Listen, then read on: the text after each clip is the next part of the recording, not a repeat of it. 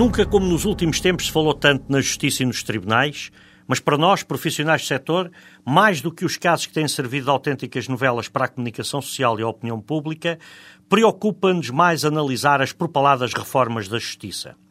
Porque não nos iludamos, o cidadão comum, mais do que o segredo de justiça, a prisão preventiva, as escutas telefónicas, está, é muito mais preocupado com a morosidade processual.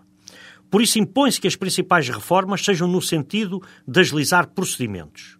Assim, a par das necessárias alterações legislativas, que simplifiquem de facto a tramitação processual, do reforço dos meios e dos equipamentos, é urgente apostar na qualificação dos oficiais de justiça. Os oficiais de justiça são o primeiro rosto dos tribunais. São mesmo a face visível da justiça.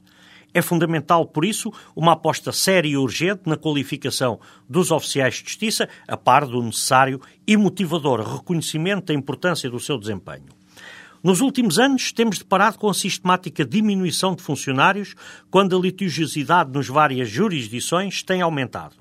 Faltam mais de 1.700 funcionários judiciais em todo o país.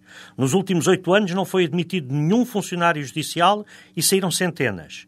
Há tribunais onde há mais magistrados do que funcionários a trabalhar.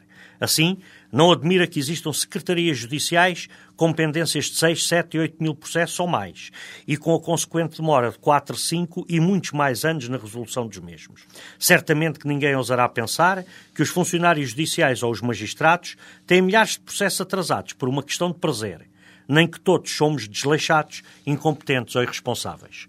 Por isso, quando reivindicamos mais e melhores condições de trabalho, estamos de facto também a pugnar por um melhor serviço de justiça e ao serviço dos cidadãos. Nós sabemos que quem se desloca a um tribunal tem um problema, seja vítima ou culpado, e que acredita nos tribunais e nos profissionais que aí trabalham para resolver o seu problema. Nós queremos ser capazes de corresponder a essa expectativa.